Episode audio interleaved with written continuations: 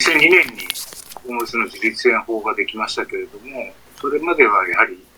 えー、例えば市川でも市民通報があれば排除が行われるような、そういう一、まあ、行政規制だったわけですね。で法律ができて、大きな変化としてあったのは、あの排除ができなくなった。あの福祉福祉的な政策と連携をしないと、しなければなりませんという一文が入りまして、えー、まずそういう排除ができなくなった。それから行政の責任ですね。行政が何らかの施策を、まあ、考えていく、まあ、そういう内容が盛り込まれている。えー、さらにはですね、まあ、そういう中で、えー、就労を目指すには就労の支援をするというような中心的な中身になってますけれども、それらができたことはとっても大きかったと思います。表向き、行政はやっぱ排除できないわけで、えー、市民の苦情があればそれに対応しなければならないということも、あの行政には迫られてきたわけで、例えば市川市で言うと、えー、私たち NPO 法人に、まあ、巡回、並びに指導して自立の支援をしていくという、まあ、そういう役目を委託されてですね、あのホームレスの支援、並びにそのホームレスの数が減る原因になっていったというふうには思っています。ただ一方でですね、えー、これだけでは当然新しく出てくる人がいるわけですから、そ田さん途中で一個ここちょこちょこ切っていっていいですか？すいません。はい。まずちょっと訳しますね。はい。因为因为在二零零二年在日本成立了呃治理皆有的皆有的专法，我们说的呃自立支援法。那以前的话，政府都是采取驱赶的方式去应对无家者。呃，都是把他们赶走。每个地方政府大概都都这样的做法，所以，嗯，那这个皆有的装法带来了很大的变化，因为市政府就以后就不能这个采取驱赶的方式了。如果市民通报，还是要照顾他们。然后，因为有了这个法律，就政府建立了自立支援中心。这个自自立中心主要是主要的目的是让他们让他们住进来，然后做就业辅导这个功能。那呃，在他在他的四川的城市，市政府把外长的工作委托给他们的团，他们的协会，嗯，所以有了这个皆有的装法，是一个很大的突破。続きお願いします。 それで一方でですね、あの、えー、行政が始めたんだけれども、一方では行政だけでは不十分です。から、あの、一つは生活保護法の活用が随分進んできたように思います。えー、行政に相談行くと、まあ、日本の場合は住民票がなくても、あの生活保護は大丈夫。えー、ただ、屋根の下にどこかにいるという前提が今求められている。まあ、これは法的にどうなのかっていう、あのー、問題はありますけれども、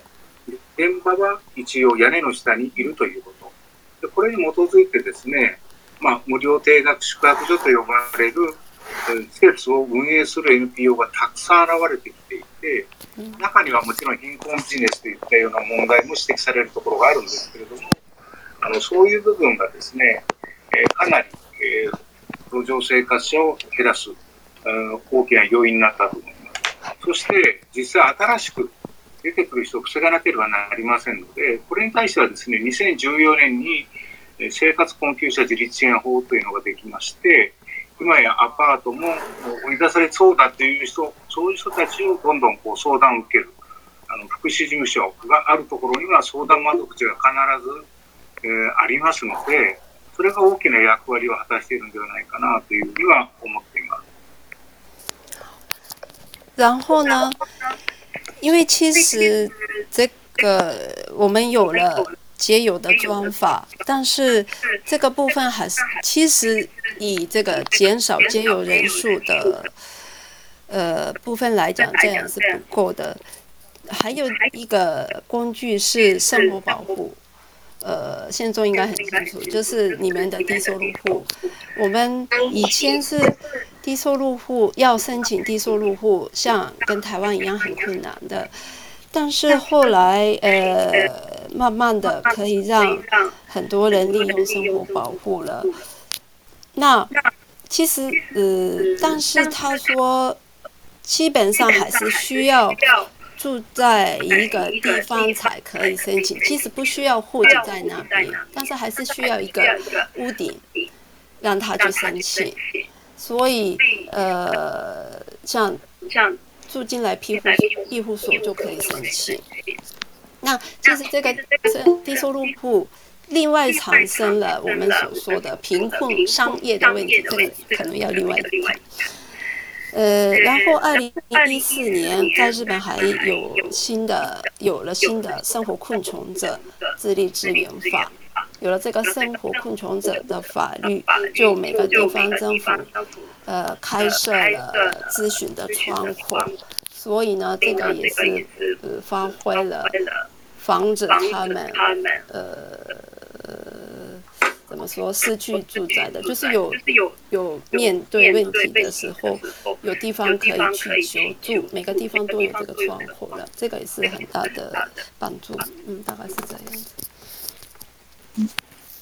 嗯，好，我们线上有哪位朋友有提问题哦，呃，啊。就是呃，有一位朋友是提到说，这是照例嘛，哈，照例有提到说，如果要求地方政府出资提供防疫旅馆、送餐和辅导，则由饭店和 NGO 协调分工，是不是有效可行的防疫措施？那个照例在线上要不要开镜头？呃，自己提问一下呢？是我们的朋友。好，然后另外一位是这个 Mary Lee 哦，他说台湾仿照日本推行皆有自立支援法的困难在哪里？日本的立法经验有哪些可以供台湾学习？嗯，他认为说自立支援中心扶持皆有自立，听起来是比台湾的收容所好。好，就是他呃这两位朋友要不要呃开镜头也来直接提问呢？我们也欢迎有更多朋友，就是呃露露脸，跟大家打打招呼，把你们的想法跟我们一起分享。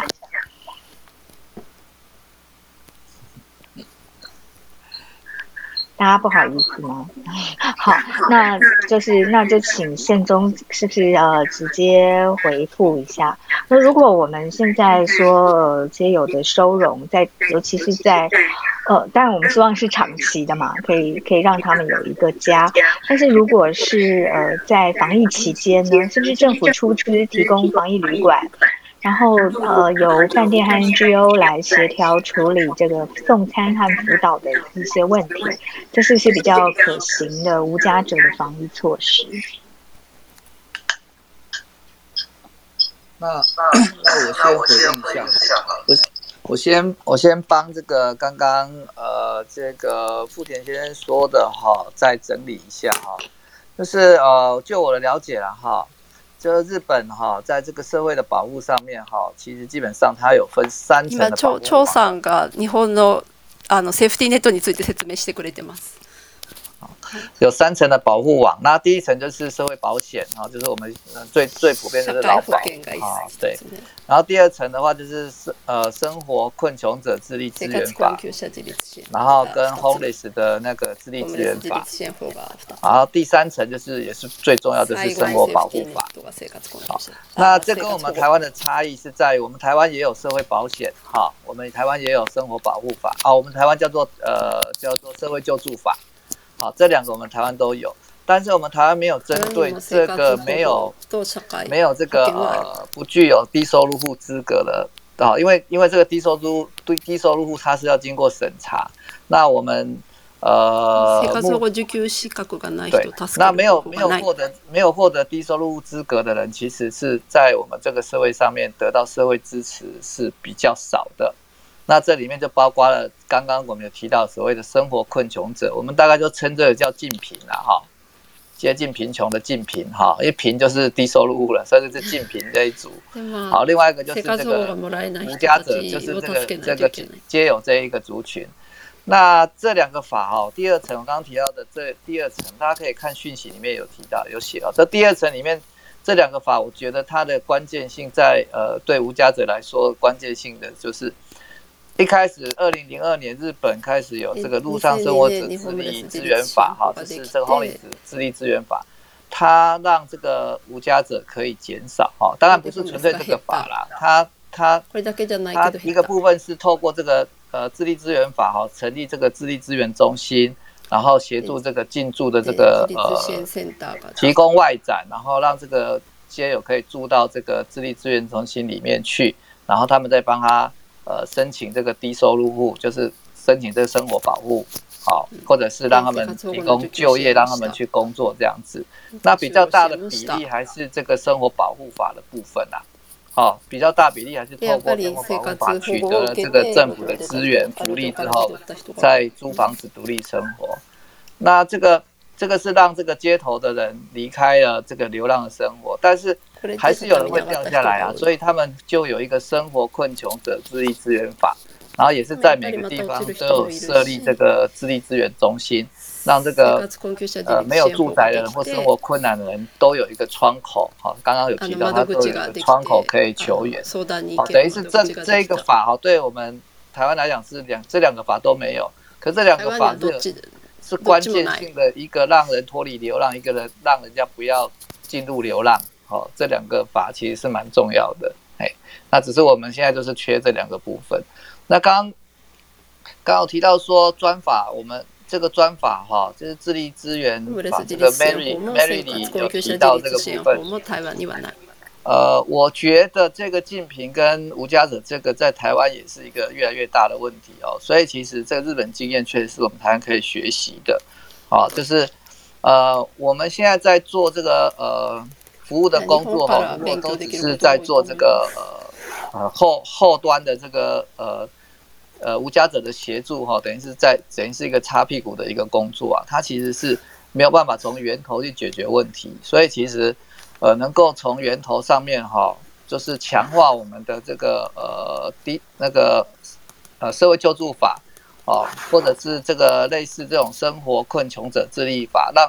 让更多人不会因为生活困难就到街头流浪哈，我觉得这个是比到后端去做还要更重要的事情。这个部分是我的回应，嗨，OK，哎，好，还有一个是，还有一个是说，哎，就是要问福田先生，就是这个过程当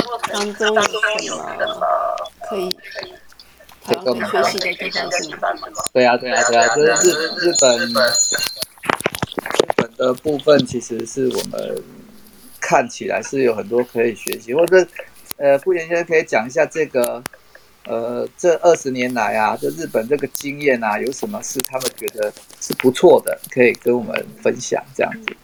あの添田さん、まあ、今ずっとこう台湾と日本の法律の違いなどを説明してくれてたんですけれどもでホームレス自立支援法が、まあ、ホームレスの数を減らすことに貢献してもちろん生活保護ももちろんそこには必要だった。でさらに生活困窮者自立支援法ができたっていうことであの日本では逆に落ちてくる人が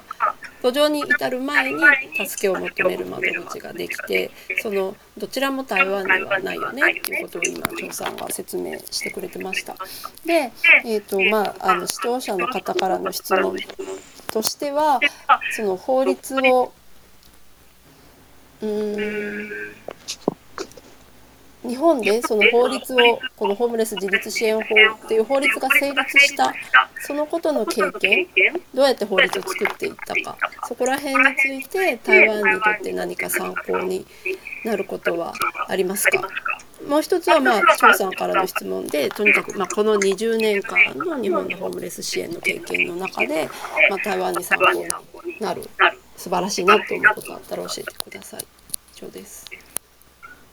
えっと、ホームレス自立支援法は、あの、これ、パッとできたわけではなくてですね、あの、これ、この法律は実を言うと、高級法ではなくて、次元の立法なんですね。つまり、国会議員が、まあ、次元立法として、当初は10年間作って、その後延長がありまして、5年、そして今10年の延長があっています。で、このためにはですね、ホームレスが非常に増えてきたことを、ホームレスの支援団体全国、たくさんありますけれども、それらが集まって国会にずっと議員さんたちに要望してきたことが強い。あの、あるいは厚生労働省っていうのが主管の省庁でありますけれども、よくその交渉でですね、やっぱりこうした法律を作ってほしいということを、あの、一致団結しながら訴えてきたところが、とても大きいのではないかなと思います。国に対して国からポッと作られたものではないということはですね、一つ言えることかなというふうに思います。あるいは生活保護法についてもですね、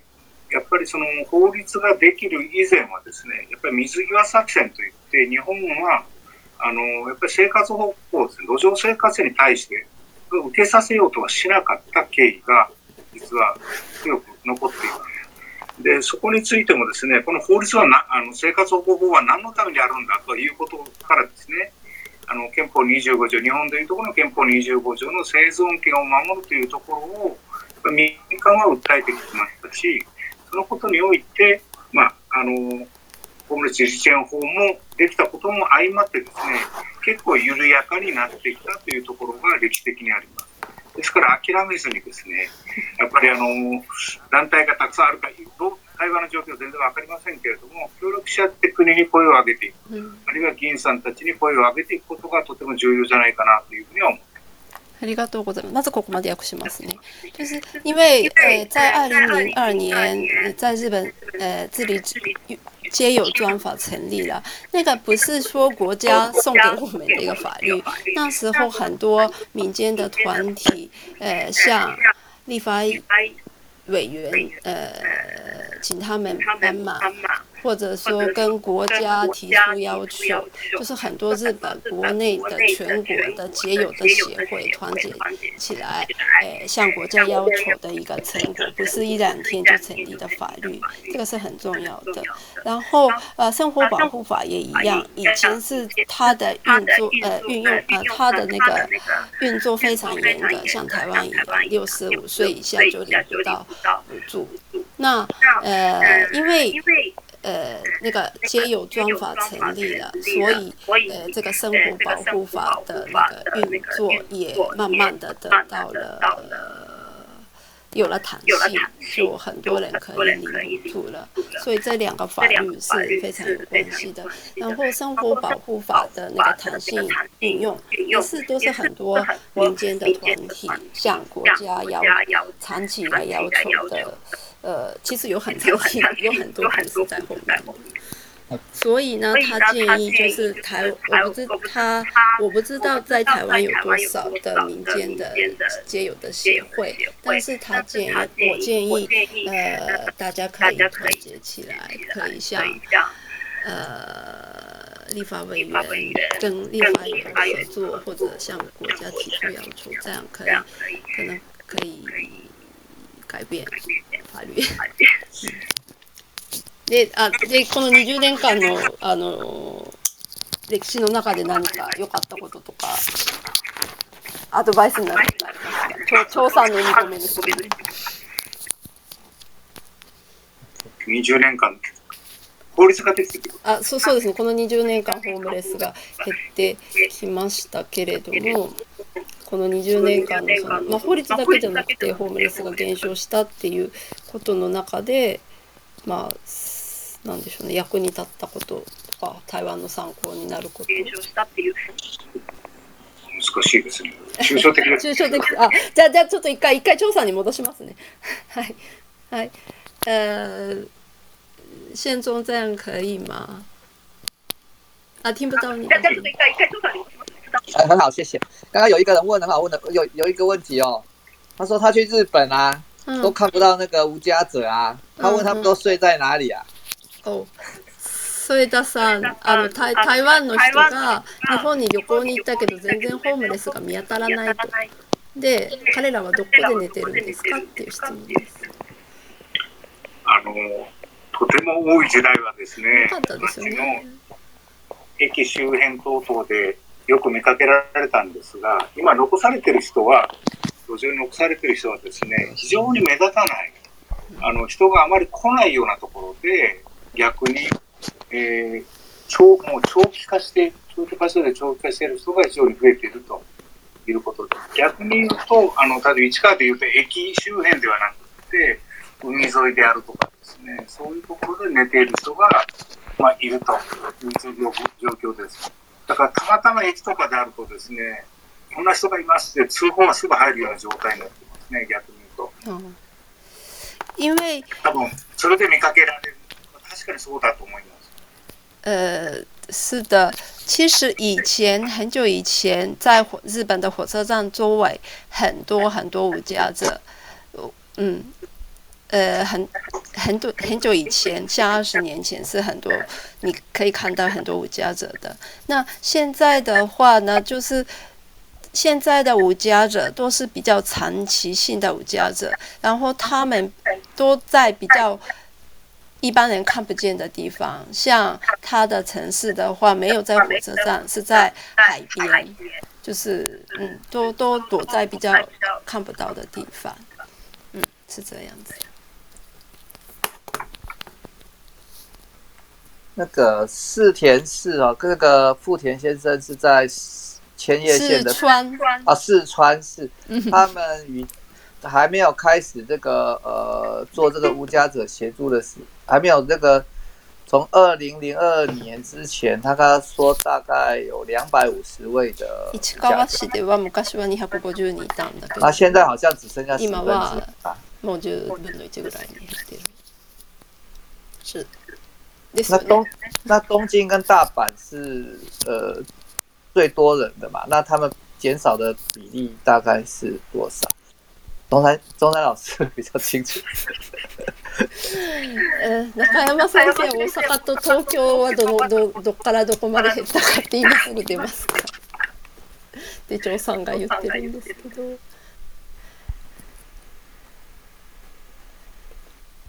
すぐ出ますけど。はい。はい。そうすると、あなあなたに送ったやつで共有できないですかえー、あ、あ、とか口で言ってください。すみません、私もちょっと画面出してると余裕がなくて。ん？口で？はい、口でコメントください。大阪と東京どっからどのくらい減ったか。大阪一番多くて6000ぐらいでしたっけ ?8600。8600。はい。はいちょっと待ってね。等一下，大阪最すみません，他也不记得了。大阪最多是八千六百。はい。えっと。すいません。ちょっとお待ちください。ETF を見つけます。因为我们常常去大阪交流啦，所以其实对大阪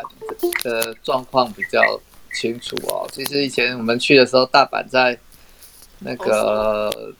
呃车站附近，或者是在那个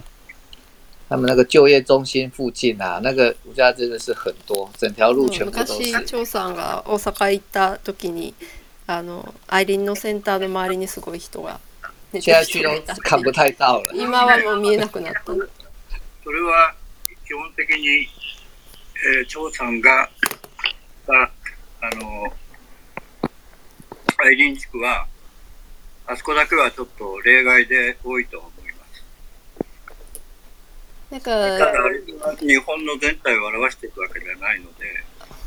ちょっと数字だけ言いますね。あ、お願いします。はい。数字で今、はい、ダウンロードしたので。お願いします。はい。えー、令和3年だから2021年の1月現在。はい。先ほど言ったように、まあ、公的に人数を数えるようになってから、はい、えー、当時は、あの、えー、ホームレス自立支援法ができる前は、はい、各自治体が数えていたんですね。はい、で、ホームレス自立支援法の中の、えー、条文によって、えー、外数調査、およその数を数えなさいというのが始まったんですね。はい、で、現在は、えー、3824で、地域別に見ましょうか。うん、大阪と東京を教えてください。はい、でも注意が必要なので、一言出しておきます。はい。えっ、と、8660から現在は、はい。えー、大阪市は、えー、なんだ、943。はい。诶，大阪的话，从最多的高峰的八千六百六十减少到九百四十三，现在。で東京都東京都っていうのがなかなかないので東東京23区でよろしいかな。はい。そうすると、えー、当初いくらあったのかわからないけど現在800。那现现东京的话，现在是减少到八百。啊，是东京的二十三区，嗯。ただ、ずっと大阪がトップだったんですよ。で、今も東京と大阪市が争っているのは現状であります。で、ただ、とあのそのホームレスを数えるやり方は自治体に任されているので、はい、東京都は昼間しかやってないんです。はい、東京都23区は。はいだから夜間調査をすると3倍はいるだろうと言われている。だから東京駅の、えー、深夜にあのうろうろされると、えー、おられることがよくわかるのではないですかね。で、大阪についても、京都についてもですね、あまあ、京都は排除がきついからあれですけど、大阪市の例えば天王寺駅の夜行くと、駅の周りに寝ておられるのは、えーまあ、家に帰れないことを前提にあの見に行けばえー、真夜中の大阪市の別の顔が見れるという感じですね。で、えー、東京都23区は800でありますけれど、えー、数え方が違うので、えー、大阪市が一番真面目に数数えてるんではないかな。理由は、はい、理由はですね、夜間調査も数えてるんですよ。あそこは巡回相談チームがえー、まあどこに先生そろそろ一回通訳しないとみんなが飽きちゃうんですいません。はい。他他就是强想强调啊，其实大阪跟东京的人数啊，其实大阪的人数一直以来日本的第一名，但是人口其实东京当然比较多。那他认为东京的人没有很认真的去点。因为这个是政府的人员去点的数量，那大阪是非常仔细，晚上都会去，呃，这个点，呃，去查这个数量，所以可能等东京真的很认真的去查的话，可能有这个三倍，嗯，然后，呃，如果你们白天看不到，呃，街友，可能晚上去还是还在日本还是会有。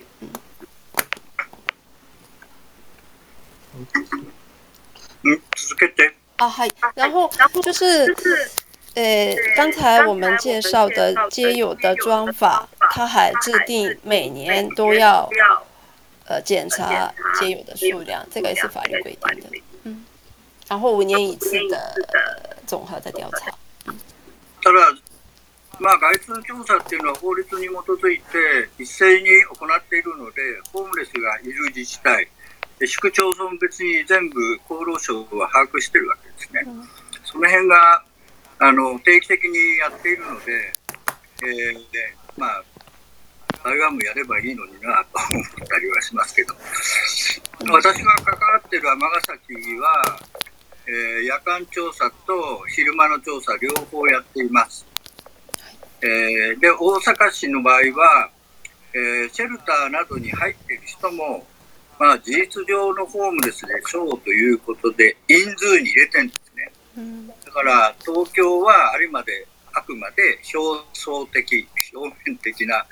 数。はい、から大阪市は、えー、うん、屋根の中のシェルターに入ってる人も人数に入れてる上に、夜間調査の結果も入れてるんですね。だから、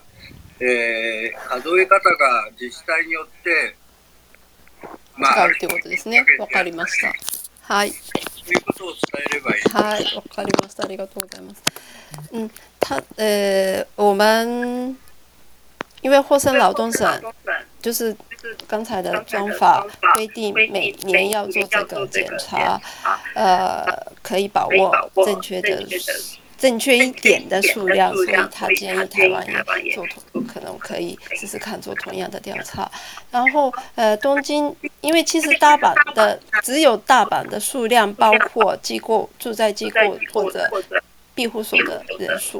所以可能大阪的就看起来比较多。好，以上。嗯。那那个沥青有没有要追究这个？措施上面有没有其他的？有没有要问的？OK OK 好，那我看很多人问到，我现我我比较想要问的是呢，嗯，在这过程里面，日本有没有遇到，比如说？呃，对街友比较不友善的声音出现，那是怎么应对的？因为像现在我们在不管是在台北车站还是在万华，呃，这些地方都还是有很多人会觉得说，呃，你干嘛要去帮这些街友？你这样子的物质发放，你这样帮助他们，只会让他们越来越多，让地区变得更糟。那我发现在这个对大众、大众倡议或者是说对大众沟通的过程里面。嗯，我想知道日本有没有什么经验可以让我们分享，尤其是在面对比较年长的群众的时候。添田さん、あの質問なんですけれども、えっと、聞こえてますでしょうか？あの台湾ではどちらかというとやっぱりこうホームレスに対して優しくない人がとても多いというか例えば今回コロナで物を私たちたくさん物資を配布してるんですけれどもあのなんでこんなにこうホームレスに対して、えー、まあ優しくしない方がいいとか特にお年寄りの人があのやっぱりホームレスに対する差別意識がとっても強いんですね。だから日本のこれまでの経験でそういう一般の人たちをどうまあ、説得してきたかとかどういうふうに理解を深めてもらったかっていうところを聞かせてください。とても難しいそうなんですが、えー、あの私たちも活動を開始したのはもう25年前になります。市川での活動ですけれどもやはりあの市民の反応はですね、あの、大変厳しいものがあって、え苦情の電話がたくさん入ってきました。あなたたちのような団体があると彼らがのさばるというか、まあ、いろんな、あの、そういうような声がある中で、私たちがやってきたことは、あの、